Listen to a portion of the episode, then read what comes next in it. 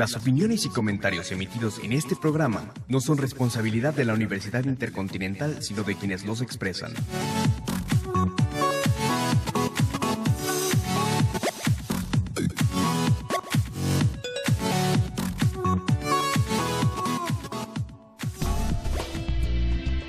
Bienvenidos a Educast, espacio radiofónico de reflexión de análisis sobre los diversos temas que tienen lugar en el ámbito de la educación y de la escuela en México.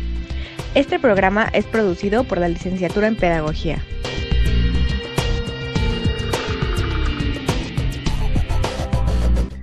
Buenas tardes, les damos la más cordial bienvenida a nuestro séptimo programa del año y decimoséptimo en lo que lleva de vida nuestra serie, serie arroba Educast. En la conducción de este programa se encuentra Omar de la Rosa y una servidora, Valentina Jiménez. En este momento son las 2.08 horas del 9 de junio del 2021. Como en cada programa, agradecemos a las autoridades de la Universidad Intercontinental, con especial señalamiento al maestro Carlos Hernández y a la maestra Milena Pavas, por las facilidades otorgadas para el desarrollo de esta iniciativa radiofónica en línea. Por favor, no olviden seguirnos en nuestras redes sociales, arroba eduicast para Twitter e Instagram. El tema de hoy platicaremos política educativa en materia de educación e interculturalidad. Por ello nos acompaña el doctor Idelfonso de la Universidad El Pueblo, Oaxaca. Doctor Idelfonso, muchas gracias por aceptar esta invitación. Vamos a conocer un poco más de su trayectoria.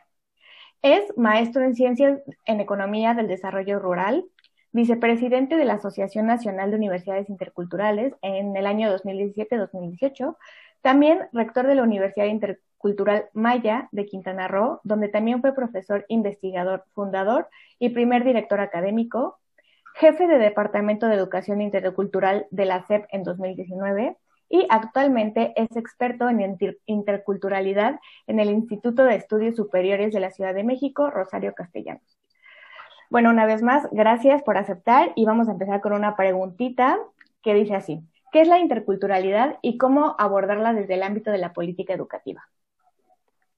Muchas gracias de entrada a, ti, Valentina, a todo el equipo, a la Universidad Intercontinental por este espacio, por esta posibilidad de platicar, de charlar con ustedes en este momento. Y pues la idea es comentar algunas ideas, algunos eh, principios, eh, algunos planteamientos en torno a la interculturalidad, precisamente la política educativa y la política en materia de educación interculturalidad e interculturalidad. Bueno, la interculturalidad eh, es eh, un planteamiento, podemos considerarlo así, en el que confluyen los diversos saberes que existen, las diversas filosofías, los valores, las prácticas que tienen diferentes personas. Obviamente, esto implica una diversidad cultural, una diversidad étnica eh,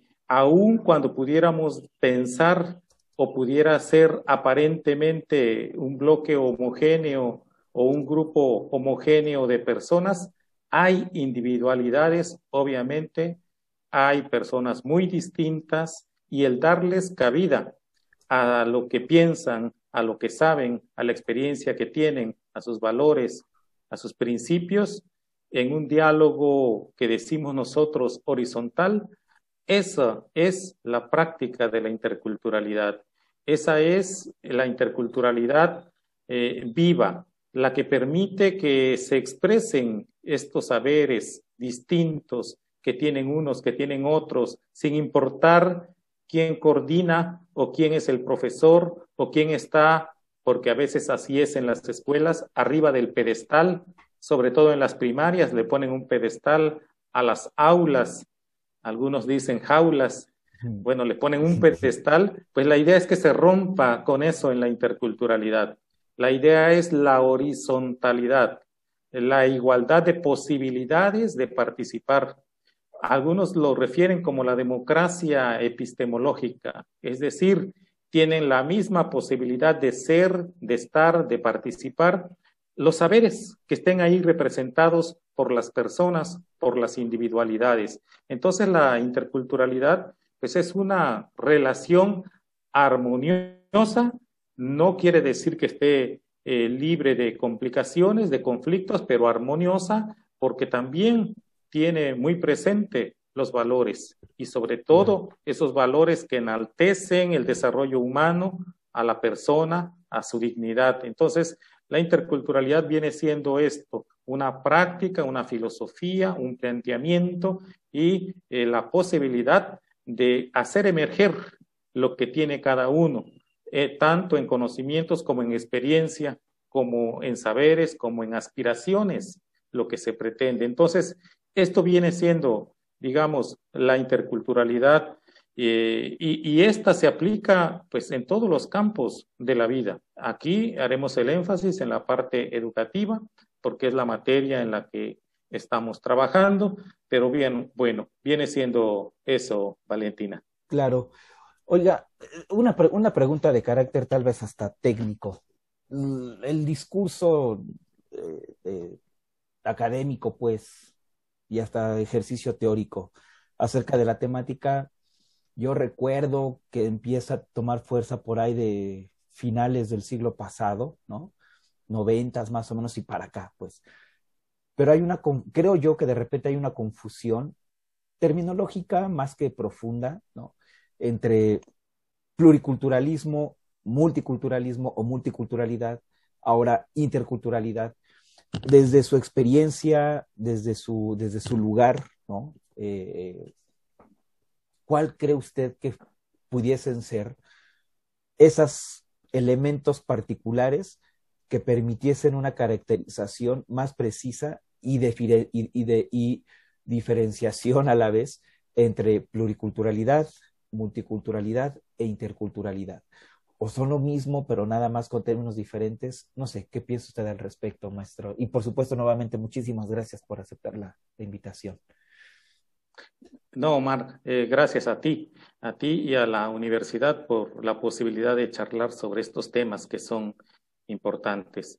Eh, y sí, efectivamente, hay, hay un proceso histórico en esto, como en todo. Y en ello, en parte, está, digamos que, la explicación al uso de diferentes términos eh, que se han dado en parte responde a ello, decíamos, a este proceso histórico, pero también responde de alguna manera a las singularidades de los lugares, de las personas en donde están dándose estos procesos. Eh, el hecho de que seamos diversos, afortunadamente, muy diversos culturalmente, étnicamente, pues ese hecho lo van abordando de diferente manera, eh, pues los países, las academias, las, los hacedores de la política, en fin, todo, todo ciudadano, todo, toda organización social. Entonces, esta diversidad eh, cultural, lingüística, eh, nos, digamos, la podemos reflejar o la podemos referir como la multiculturalidad, como esas diversas culturas que pues ahí están en diferentes momentos y condiciones históricas y en donde el actuar humano tiene diversos caminos. Uno es el, aquel en donde dice efectivamente eh, somos grupos distintos y eh, hay que darles un espacio, hay que darles un lugar.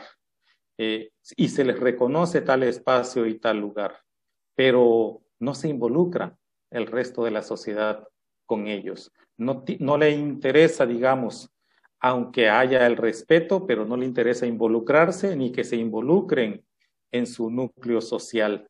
Eh, y, y, esto pues lleva finalmente a separar, a dividir, aunque haya un mínimo, digamos, de reconocimiento y de respeto.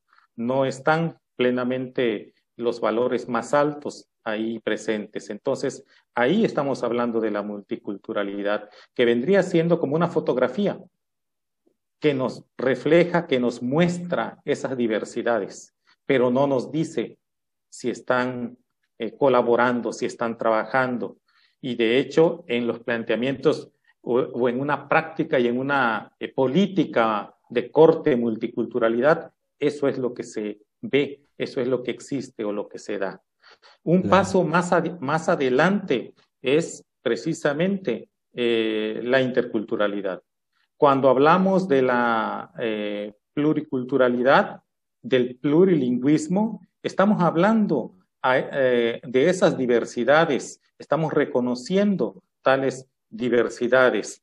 Y digamos que es una caracterización de cómo estamos, es una descripción y un reconocimiento de lo que somos. Entonces, ser, por ejemplo, como en el caso de Bolivia, una nación plurinacional, pues es ese reconocimiento de grupos eh, importantes eh, que en forma originaria al proceso colonizador, en forma anterior a ello, pues estaban ahí. Y, y de alguna manera puede decirse, y por eso el término, eh, pues son pueblos originarios, eh, o provienen de pueblos originarios. Eh, entonces, son naciones además, no es un, pequeño grupo, ¿no? sino naciones con un territorio en donde tal territorio implica una simbiosis, simbiosis muy fuerte de la sociedad y, su, y su entorno, una compenetración muy importante entre, entre el medio que podemos llamar natural y el medio social. Ahora, en el caso de la interculturalidad, eh, yo diría que es como el video de la interacción social. Es esa diversidad en movimiento. Ya no es la fotografía que nos muestra las diversidades distintas, variadas, eh, sino el video que muestra cómo se trabaja, cómo se interactúa, en donde desde luego que puede haber muy distintos grados y muy distintas formas de colaboración. Eh, y, eso desde luego nos da mucho aprendizaje, muchas enseñanzas para ir avanzando, para ir obteniendo mejores resultados de la interacción social en donde hay el derecho a ser distintos y desde luego que hay el derecho que todos tienen a mantener, a expresar su lengua, su cultura, sus cosmovisiones, ¿no? Entonces, los y a resguardarlas a su vez también, ¿no? E, e, efectivamente. Y entonces los términos, digamos que están reflejando ángulos distintos de una diversidad que, que se tiene, que desafortunadamente no era reconocida en algunos momentos de la historia, que después se reconoce, pero no se involucra mucho uno con el otro, pero que en la interculturalidad decimos la otredad es un principio fundamental. Y esa otredad no es otra cosa que el reconocer el derecho a la diversidad, el derecho eh, que todos tienen, y en ese caso es a la igualdad en derechos no a la igualdad étnica ni, ni, ni lingüística, claro. no, sino en derechos. sí, usted ya sacó por ahí otro término, diversidad. Joan Charles Melik, un, un filósofo, pedagogo de la Universidad de Barcelona, por ahí dice esto, de las, de las sociedades diferentes, ahora hemos pasado a las sociedades diversas. Y lo que propone Joan Charles Melik es que ahora de las sociedades diversas nos posicionemos en las sociedades deferentes, ¿no? De deferencia, es decir, el respeto, ¿no? Y la alteridad, el encuentro, ¿no? El ya no hablar de ellos y ustedes, sino de un nosotros como comunidad. Bueno, esto que, que, que, que ahorita recupero de Joan Charles Melik, me hace pensar en lo que sucedía apenas en las votaciones del 6 de junio, en donde 89 comunidades de Michoacán, ¿no? Se resistieron y tuvieron que cerrar 89 casillas, porque ya no querían ser gestionadas por los partidos políticos. ¿Qué lectura se podría dar de este suceso en particular? Que 89 casillas ¿no? En una, en una votación de magnitud importante para la vida política de nuestro país, hayan sido cerradas porque las comunidades ya no quieran a los partidos políticos. Desde lo intercultural, ¿qué lectura se podría dar?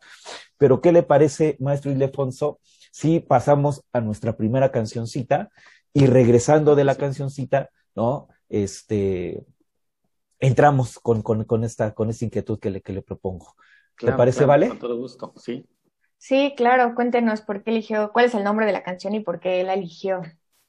Bueno, la, la, la primera, ahora sí que también no sé si viene en, en, en este orden, ya, ya, ahora no lo recuerdo, es, eh, pero cuando yo la envié, es la que se llama Sutu Sutu, volvió el momento, no sé si es esta la que vamos Es esa, a, a, correcto, a- es ok, esa la primera canción. Muy bien, entonces esta melodía, Sutu Sutu, en maya, eh, volvió el momento en español. Es una canción que elegí porque nos habla de precisamente volver a ser, pero no volver a ser los que éramos, volver a ser eh, con esa raíz que teníamos en, en el momento actual.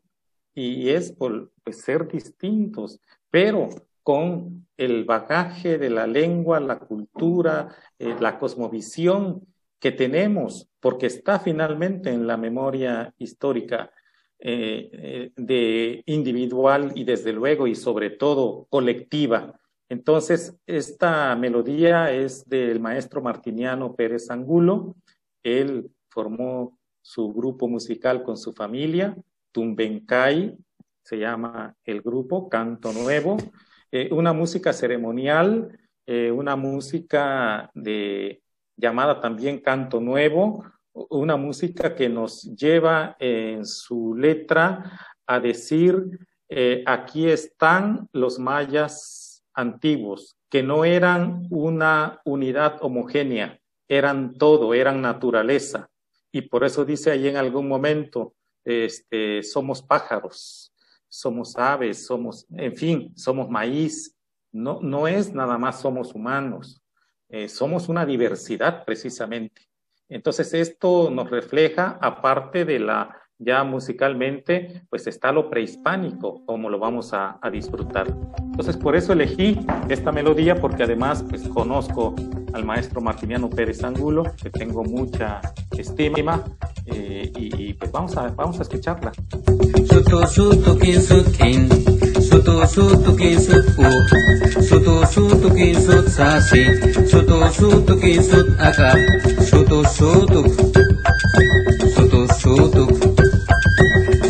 Sutu sutu, sutu sutu.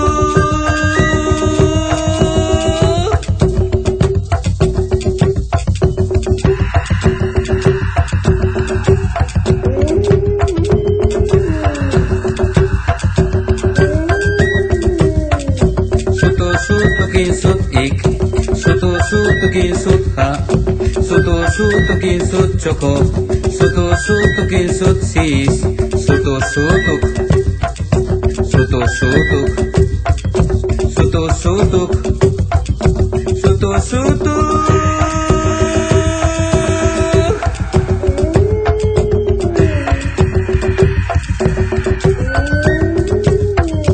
Sutu sutu kin sut balche, sutu sutu kin sut chich, sutu sutu kin sut nikte, sutu sutu kin sut winik, sutu sutuk, sutu sutuk, sutu sutuk, sutu sutuk.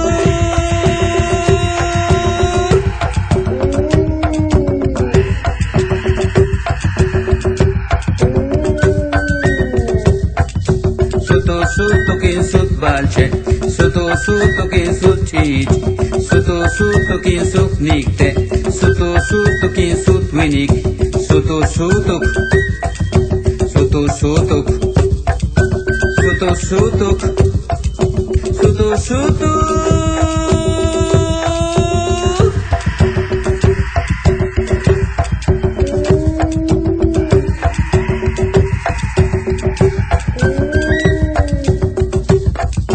Sutu sutu kin sut kimi, sutu sutu kin sut pishan, sutu sutu kin sut luum, sutu sutu kin sut ishim, sutu sutuk, sutu sutuk, sutu sutuk, sutu sutuk.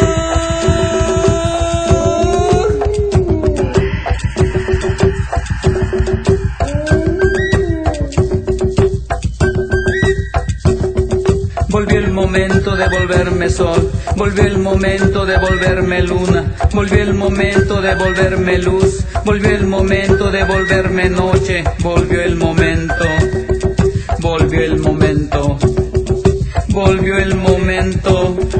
volvió el momento.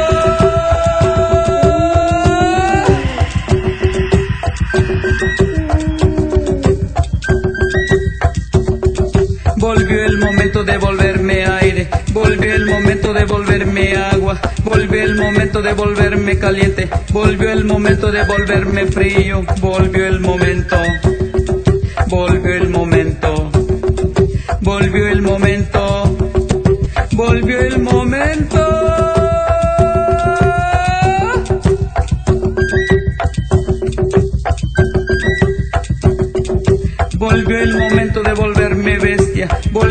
momento de volverme pájaro, volvió el momento de volverme flor, volvió el momento de volverme humano, volvió el momento, volvió el momento, volvió el momento, volvió el momento.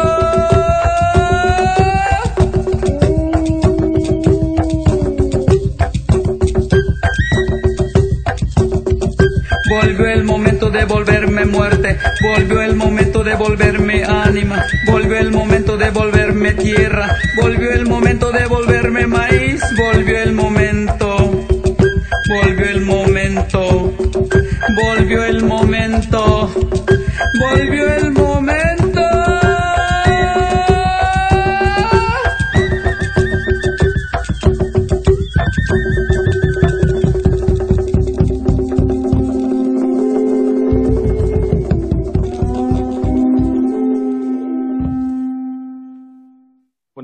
Que hace reflexionar de que en este instante hay que ser naturaleza, ser humano, y por ello todas las referencias al agua, a la noche, a la luz, a pájaros, y, y escuchamos eh, cómo están ahí los sonidos del jaguar, por ejemplo, de otros animales, de las aves, del agua, del aire. Eh, todo eso contiene esta melodía del maestro Martiniano Pérez Angulo. Sí, es, eh, me gustó, me gustó, pero ahora sí podemos continuar con la reflexión que, la pregunta que había planteado el profesor Omar antes de la canción. Sí, cómo no. Pues estaba hablando Omar, no sé si lo quiera decir, de las sociedades, eh, cómo van siendo distintas de acuerdo también a las reflexiones de diversos pensadores, y en ese sentido se hablaba de las sociedades deferentes. Así es.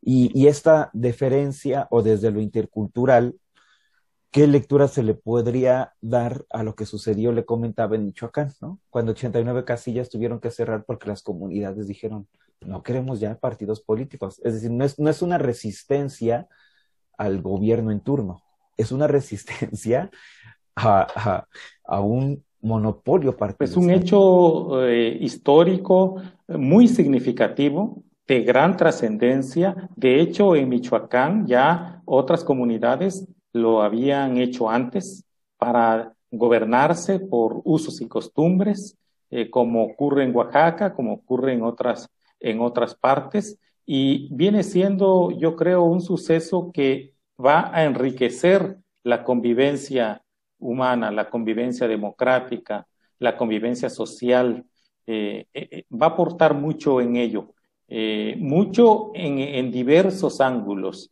desde eh, la riqueza de las diversidades que tendrán mayores posibilidades de manifestarse, hasta tocando el tema económico, la eficiencia en el uso de recursos, porque es una también administración lo que implica ahí eh, de la vida comunitaria. Entonces, este hecho tiene esa relevancia, esa importancia, eh, no ocurre por, por, primera vez, desde luego, pero sí de manera muy significativa por lo numeroso y por el momento en el que ocurre. Entonces, es un suceso que enriquecerá la interculturalidad, la convivencia política, la convivencia democrática, la convivencia social finalmente, porque lo que interesa en las comunidades es cómo seguir siendo nosotros mismos y cómo ir avanzando en lo que sabemos, en lo que conocemos. Eh, son comunidades en donde está viva la herencia purépecha y entonces esto pues permite que tengan espacio más amplio para manifestarse, para ser sobre todo. Sí, exacto. Y tengo otra pregunta que va relacionada a esto que usted nos dice, que dice así. ¿Cuál ha sido la historia, el trayecto de la política educativa intercultural en México? Eh, eh, muy importante ello porque pues nos eh, remite a la historia, digamos, inmediata, pero también a la historia más remota de nuestro país. En la antigua Avia Yala, pues la diversidad de las culturas y de grandes culturas, las culturas madres y las que surgieron de ahí en este territorio y también en el sur, eh, dieron muestra de un progreso enorme. Eh, todo ello se trastocó con eh, la invasión europea, española sobre todo, y comenzó ahí un periodo distinto en donde se vino en términos de, por ejemplo, idioma, el uso generalizado de la Nueva España hacia abajo en el continente, que ahora ya o a partir más bien de ese momento se le llamó América. Yala es un término el que se coincide entre muchos autores para el periodo previo, pues, pero ahora en ese nuevo periodo es la lengua española, el castellano específicamente, la que se impone y se dan los procesos de castellanización precisamente y se intenta borrar las diversidades lingüísticas y culturales. Un periodo temporalmente grande y de muchas complicaciones, de muchas dificultades para los pueblos, para las comunidades, hasta que se va reconociendo muy poco a poco el valor y la necesidad de la diversidad eh, lingüística y cultural. Eh, y, es hasta el año 2000 cuando oficialmente comienza a operar un sistema eh, intercultural. En, en, los hechos, eso se fue dando desde mucho antes. Hubo diversas experiencias como la que tiene la hoy llamada Universidad Autónoma Indígena de México en Sinaloa eh, y, otros eh, eh procesos educativos. Pero formalmente, del 2000 para acá, comienza el llamado subsistema intercultural, un, subsistema que busca desde la oficialidad entender y aplicar esa diversidad y que en esa búsqueda pues tiene luego muchas limitantes.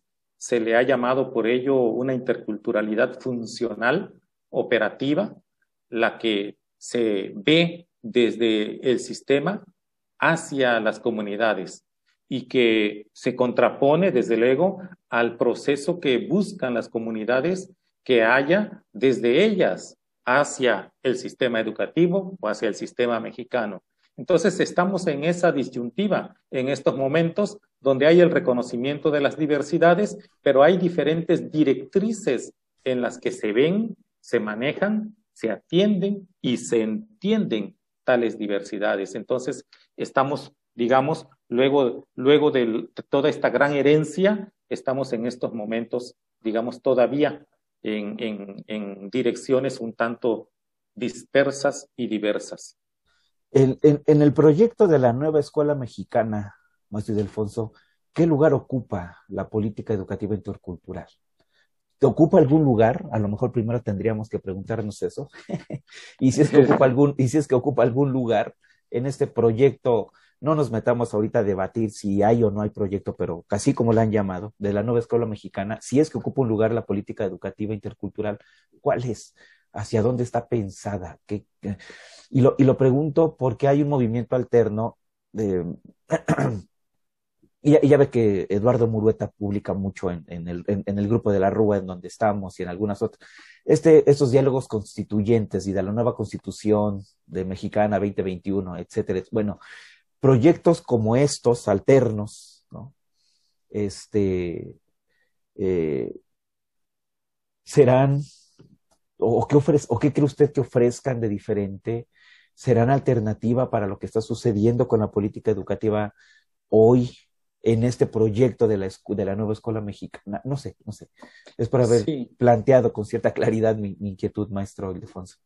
Sí, e, en el marco de la llamada nueva escuela mexicana, eh, se está pensando en que haya eh, equidad, haya inclusión, haya reconocimiento a la diversidad y que por lo mismo hay que hacer cambios en planes y programas de estudio, en libros de texto gratuito, en fin, en, varias cosas. Y por ello pues, se ha dado en llamar Nueva Escuela Mexicana, porque tiene planteado cambios, digamos, importantes en el sentido de que no estaban contemplados en forma previa. Entonces, hay ahí el enunciado, hay la directriz eh, por donde quiere ir pero falta mucho en el aterrizaje de estos elementos, de estos principios y de esa política.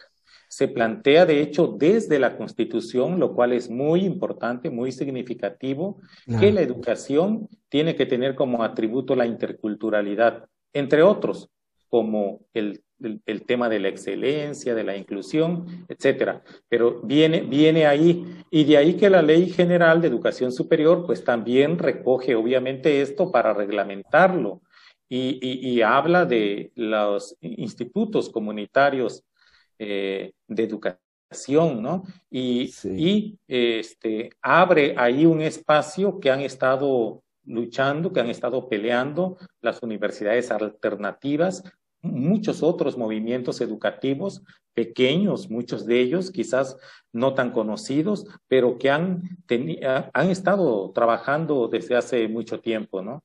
Eh, entonces, hay ese eh, eh, espacio, digamos. Esto, esto que ya en la Ley General de Educación Superior, el reconocimiento de las universidades comunitarias, podríamos entenderlo como un logro de política educativa intercultural, ¿no? Y compañeros de la RUA, ¿no? De la red de universidades alternativas. Ahorita me viene el nombre de Víctor López Oscarner y demás compañeros que ahí están con trabajos arduos. Este, podríamos llamarlo así como una, como una, pues no sé si victoria, pues, pero un, un, un, un avanzar eh, firme, pues, que se le aplauda en materia de política intercultural. Es un buen punto, diría yo, pero eh, un, punto muy importante. Eh, y, pues se vale aplaudir, pero bueno, no creo que aplaudamos muchos, pero es importante de que, de que lo es, lo sea, ¿no? Eh, pero el, el, reto que tiene es cómo lograr que uno se entienda cabalmente la interculturalidad, que nunca puede ser una forma de trabajo ni una visión que venga desde arriba hacia abajo, porque ya no sería, sería la negación. Pero el hecho de que la enuncie, la reconozca, hable de, de ella, eso ya es un buen punto. El otro gran proceso, la otra gran avenida es precisamente la de los movimientos educativos diversos, distintos, variados, qué bueno que así sean. Eh, eh, es mal, mal sería que fueran homogéneos, compactos, porque no estarían reflejando la diversidad que somos, que tenemos, afortunadamente. Entonces, eh, estas, estas diversidades eh, se nutren unas a otras, nutren y deben nutrir a, ese planteamiento oficial y debe haber una convergencia. Y es ahí donde está la dificultad, porque muchas veces cuando ya es, eh, es funcionario, se queda acotado lo que pueden hacer cuando entienden apropiadamente su papel, porque también están los funcionarios que no entienden su papel, que están porque tienen un compromiso laboral, más no un compromiso educativo y de transformación y de, y de convivencia en una nueva sociedad y, o búsqueda de una nueva, nueva sociedad, ¿no? Entonces, ahí están parte parte, porque no es todo, de las dificultades, ¿no? Entonces ese es, eh, eh, digamos que el momento en el que estamos, un reconocimiento oficial, un reconocimiento constitucional, una reglamentación de la ley de educación superior que no termina de concluir, que no termina, pues, que no concluye y que ya lleva buen tiempo. ya lleva mucho tiempo y, y me parece que se está perdiendo tiempo valioso porque cuando se pierde el tiempo, eh, se arraigan o se vuelven hacia prácticas que se supone que ya están superadas. Por ejemplo, se habla de, la, de los nuevos libros de texto gratuitos eh, y acertadamente se dijo, vamos a ser nuevos por la nueva realidad, por la nueva escuela mexicana. Y a diferencia de cómo se hacían antes en su diseño, se convocó a personas que eh, de manera altruista, dando tequio, participaran en, la, en el diseño de los libros de texto gratuitos y lo hicieran además en forma honorífica, pues. Eh, pero además en tiempo récord. Bueno, pues se les comió el tiempo, era mayo, y, no se terminó la tarea, ¿no? Digo, ¿para qué se ponen de repente ya nos atrasamos mucho y quieren hacer algo en poco tiempo, cuando amerita más, este, pues debió haberse dado más, ¿no? Pero bueno, ahí hubo una acción, digamos, no bien calibrada en tiempo y, y, pues no se concluyó. Pero tiene, debe de seguirse, no tiene esto por qué detenerse y debe de dar buenos resultados o mejores resultados. El hecho de que se convoque a personas voluntarias que de manera honorífica aporten puede tener su ventaja. Algunos hablan de desventaja en ello o de falta de darle valor al trabajo académico, al trabajo científico. Eh, pero bueno, tiene, yo pienso que sí tiene sus ventajas también que se haga de esa forma, porque no es por compromiso laboral, eh, por una agenda que ya se le impuso al, al, colaborador. Entonces, eh, pues tenemos, digamos, esa, esa situación con el tema de la nueva escuela mexicana, ¿no? Que es un impulso que tiene que encontrar el eco y trabajar a la par en condiciones, digamos, de horizontalidad, como decía yo hace un momento, para generar las nuevas pautas, los nuevos libros de texto gratuito, las políticas más específicas y las políticas más generales que posibiliten que los sistemas educativos, los procesos formativos diversos se explayen, se expresen, y den lo que tengan que dar.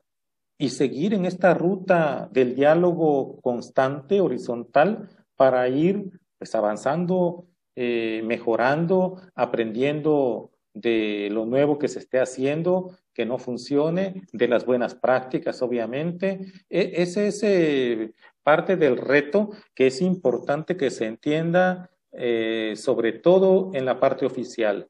Yo pienso que desde la parte de la sociedad, de las comunidades y sobre todo de los pueblos originarios, ya hay un buen dinamismo, ya hay propuesta, ya hay planteamientos y falta encontrar esa cabida, esa, falta encontrar ese espacio horizontal para que se dé la convivencia productiva académica. Perfecto.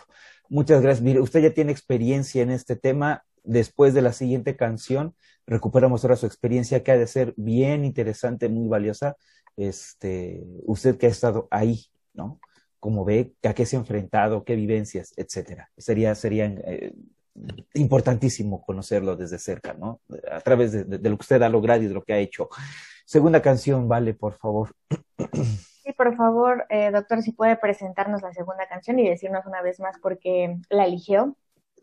Sí, la, la siguiente canción la interpreta Lila Downs, es una pirecua, es una melodía purépecha, michoacana, hablando precisamente de, de, del tema que nos decían eh, los compañeros hace un momento.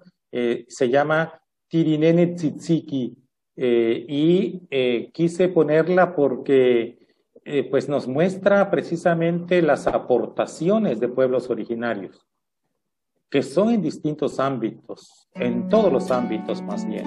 Y aquí está el aporte musical que eh, se tiene en esta parte de México y que es no solamente muy valiosa, muy, sino también muy bella. Entonces vamos a escuchar a Lila Downs con Tirineni Tzitziki. Tringuetsuki será muy cierto que eres naturalita. No escucha chismale kuchano kwatanka tiringen tsutsuki karanya tiringen tsutsuki será muy cierto que tú eres naturalidad no escucha por chismale kuchano kwatanka dimineții țichii carania. Țipe, țipe male, anixa pe ciuerontonia. Nos cu ceapure pe cismale, cu ceanu cu atanca, tringenții țichii carania.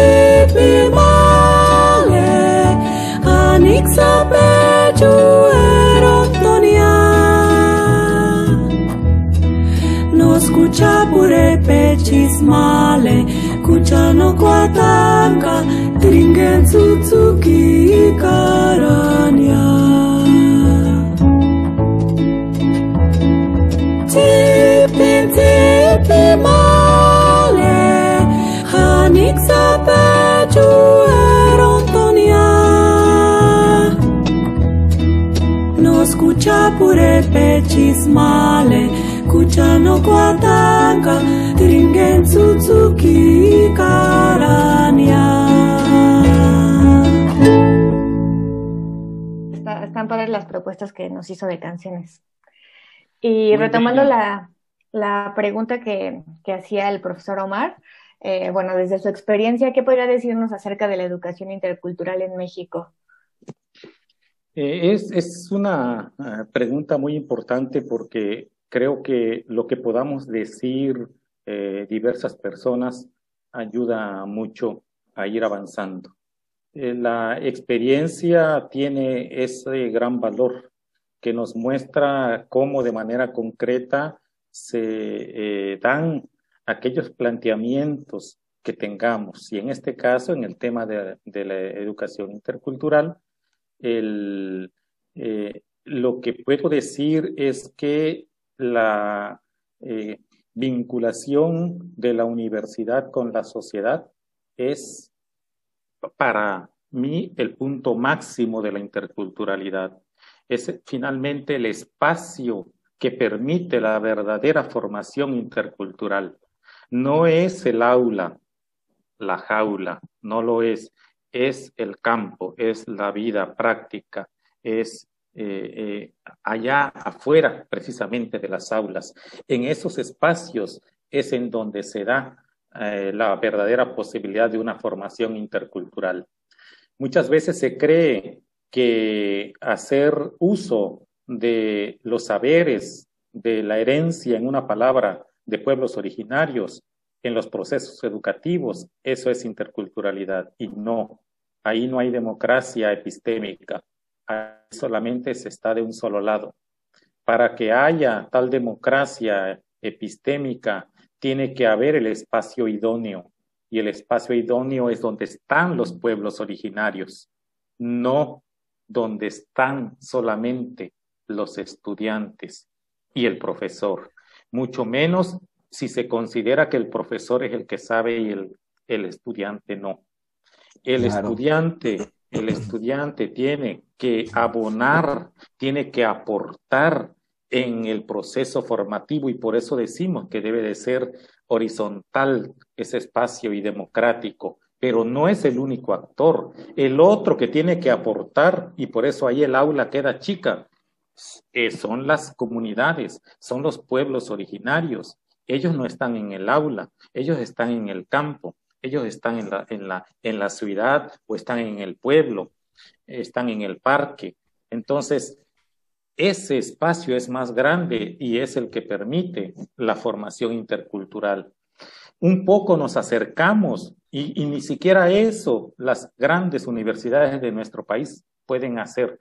Un poco nos acercamos. Si el sabio de grupo originario que querramos va al aula de eh, este, en donde se esté dando el proceso formativo. Un poquito avanzaríamos si él o ella, el partero, eh, el, la partera, el rezador, la sobadora, etcétera, tuviera la posibilidad de estar en el aula. Para que esté, hay un mundo que no lo permite. No es personal, de la institución, no eh, tiene un grado académico, en fin, mil excusas. Entonces claro. no va, no está. Y si va, va a estar en un espacio que no es natural. Por eso es que menciono que el aula se queda chica y que sí. el espacio natural de la interculturalidad está fuera. Oiga, e, e, esto, esto que dice me lleva a esta, a esta idea, a esta pregunta. Primero, como que intentaré contextualizar la idea en, la, en, la, en, lo, en lo que ya en otro programa lo platicábamos un poquito, esto de, de, de la decolonialidad, ¿no? que de los finales de los 90 creo yo ha empezado a tomar, principios de los 90 ha empezado, sobre todo principios de este siglo 2000 y cachito ha empezado a tomar mucho auge, ¿no? Ha ido robusteciendo las, los discursos sobre decolonialidad. Decolonial, decolonialidad e interculturalidad van de la mano, son discursos paralelos, están hermanados o no. Lo pregunto porque pienso lo siguiente, si nosotros pensamos en una educación, en una escuela intercultural, podría pensarse tal vez que la escuela como la tenemos hoy estructurada y organizada, no, pues creo que no, no permite eso que se plantea como escuela intercultural. Usted mismo lo decía, las jaulas, el no ir a los saberes originarios, el no salir, nos queda chica la escuela. Entonces, la escuela como la tenemos configurada hoy pareciera ser que dificulta proyectos de interculturalidad, tal como lo estamos platicando ahorita en este, en este programa, y que los discursos decoloniales o las propuestas decoloniales transformarían la escuela para que entonces los proyectos interculturales fuesen más asequibles, más viables. ¿Me equivoco, este maestro Ildefonso? ¿O hay relación, no hay relación? No sé, ¿usted qué opina al respecto? Hay relación. Eh, no, no, son procesos, digamos, que vayan de la mano en el sentido de que, de que tengan, pensaría yo, el mismo valor, ¿no? Eh, okay. eh, cuando la educación limita, finalmente, pues precisamente va a hacer que no avancen las cosas, ¿no? Y la interculturalidad necesita profundizarse. Entonces, bajo las ideas de la interculturalidad eh, decolonial, eh, eh, digamos que se entiende y se practica mejor la educación intercultural. tiene que ser así fuerte, incisiva, contundente, tiene que ser crítica, tiene que ser crítica, decolonial. Sí, crítica. Entonces, eso, eso es este, necesario para que no se quede corta, para que no sea una interculturalidad operativa, funcional, oficial, este, o formal, el nombre que le querramos poner, pero que o, finalmente... o, o, o, que se quede solo en la demagogia que se no. quede finalmente en la demagogia. Entonces, por eso no diría que son hermanas, ¿no? Porque no puede estar, no pueden, o, o bueno, no sé, pero no, no, no, es, ahora sí que tendríamos una hermana demagógica y una hermana combativa, ¿no? Y este, entonces, eh, eh, va a limitar una a la otra. Entonces, eh, se tocan en el sentido de que están en un tema común, en que comparten unos que otros eh, principios o planteamientos, pero finalmente sí eh, es necesario, digamos, que ir en serio. Si no, pues no estamos de alguna manera eh, atrasando el proceso de transformación educativa. Eh, de, ahí que cuando menciono lo de la nueva escuela y la constitución actual en cuanto a la consideración de la interculturalidad como atributo de la educación, menciono que es un buen punto, es algo que, que bien que está ahí, pero es algo que tiene que caminar fuerte, que tiene que caminar firme, y es ahí donde sobre todo desde la parte oficial, tiene una gran tarea esa parte oficial. Eh, y, en esa tarea, y desde luego por ser la parte burocrática un ente enorme, pues muchas veces, y con muchos actores y con muchas voces, pero, pero sobre todo a veces voces ocultas, es que a veces esto no avanza desde ahí. Por ejemplo, yo daría un ejemplo. Este, actualmente no tenemos ninguna nueva universidad intercultural en, el actual gobierno, ¿no? Sí hay más escuelas de las llamadas eh, del bienestar. Qué bien que estén. Eh, pero en, en esta otra parte o en este otro subsistema no hay ni una nueva. se, heredaron, se heredaron 11 y se sigue con 11. Y hay necesidad la misma SEP ubicó en, eh, con los tarahumaras la, necesidad de, de, una universidad intercultural. Han llegado a la SEP solicitudes de nuevas universidades interculturales. Han llegado, desde luego, las solicitudes de universidades alternativas. Eh, y falta que haya el tratamiento adecuado.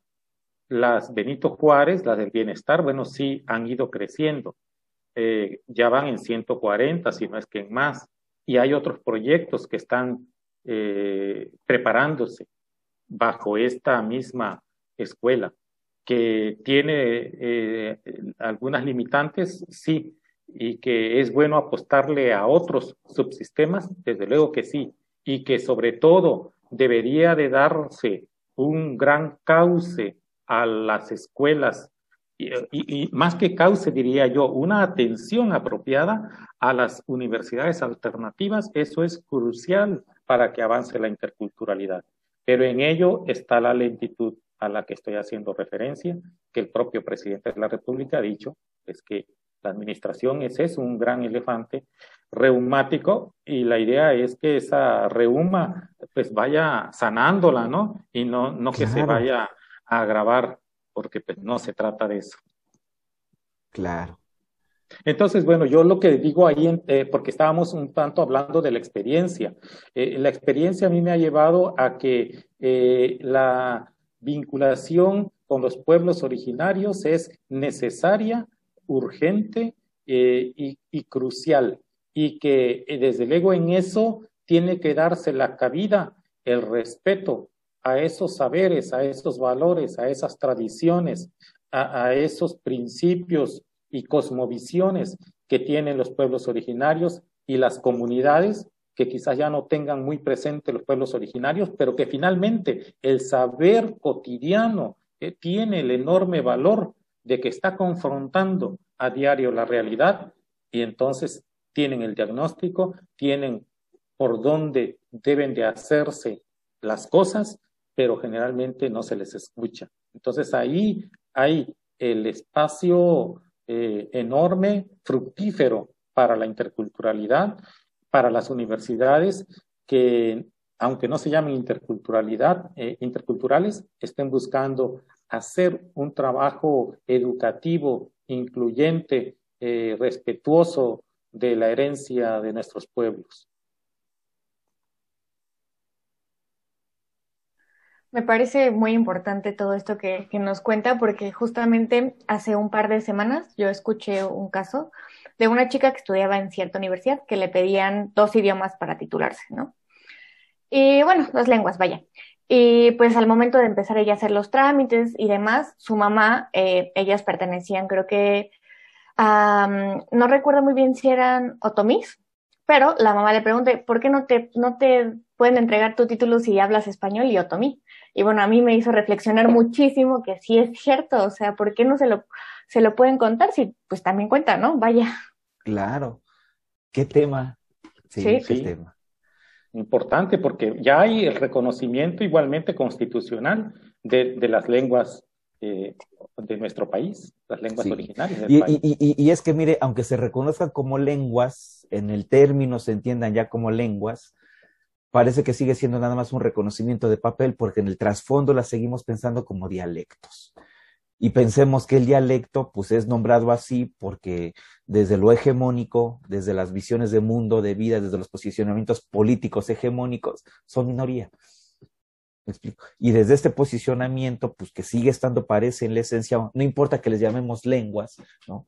Si en el fondo el sentido, la significación sigue siendo el otro. ¿No? El, el, de la minoría, el que no entra a las mayorías, el de la segregación, el de la exclusión, etcétera, etcétera, ¿no? Porque su, su, su forma de comunicación no es la políticamente eh, válida, aceptable, no sé, no sé, pueden entrar muchas, muchas inferencias al respecto, ¿no? Simplemente por esto, ¿no? Cierto, si es una lengua, porque no le reconocemos, ya que se titula. Vamos, ¿no?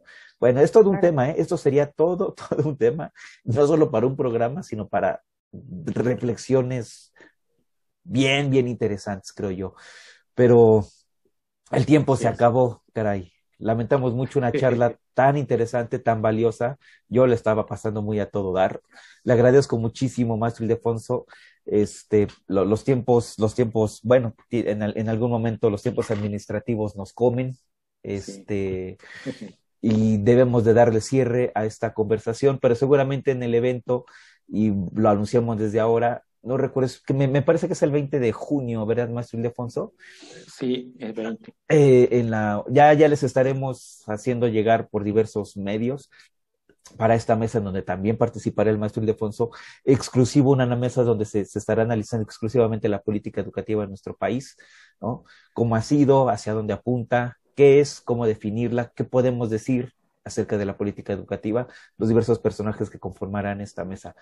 No se olviden. 21. Que, 21. 21. Muchas gracias. Ahí está la fecha horas. precisa a las 11 de la mañana. Eh, será una invitación, por supuesto, abierta y que se puedan incorporar quienes así lo, lo, lo, lo deseen. Repito, ya les estaremos informando. Dejen, eh, no dejen de seguirnos por nuestras redes sociales, mi estimadísima Vale, que son cuáles? Arroba educast para Twitter e Instagram. Exacto. Y en Spotify, este programa, eh, así como este programa, pues bueno, pueden escucharnos los que hasta ahorita llevamos, llevamos de vida. Le agradecemos muchísimo, maestro Defonso, mucho, mucho, mucho, maestro Ildefonso Hernández Silva, por haber estado desde Oaxaca conectándose con nosotros para la charla de hoy. Muchas gracias, Vale, siempre por el apoyo no solo técnico, sino, y no solo moral, sino este, académico y en esta colaboración del, del, del, ejercicio colaborativo de este, de este programa. Muchas gracias y pues soltamos la última, la última canción, estimada sí. Vale. Y gracias, gracias a ustedes, a, a, a Vale, a Omar, eh, gracias por este espacio y ahí estamos pendientes y con mucho gusto. Sí, quedaron muchas cosas en el tintero, caray, muchas, muchas cosas en el tintero, ¿no? Una plática muy amena, muy valiosa, en verdad, maestro, muchas gracias. Te escuchamos, Vale. Eh, ahora sí, vamos a escuchar El Cóndor pasa eh, con Leo Rojas y bueno, nada más denos así un, un, breve resumen de por qué la eligió. Claro que sí. Eh, en este caso es música tradicional andina, un clásico, y esta seguramente sí, muchísimos pues ya la conocen. Las, las anteriores seguramente no, la primera sobre todo. La segunda me faltaba decir que hace referencia, se refiere más bien a la flor de cempasúchil, que dice que es este, eh, purépecha y eh, este, seguirá sembrándose y que por eso pues es, es una, una melodía muy bella. Hace referencia a esta planta mexicana. En este caso, bueno, estamos eh, hablando de la música tradicional andina con Leo Rojas, un muy buen, muy buen compositor. Adelante.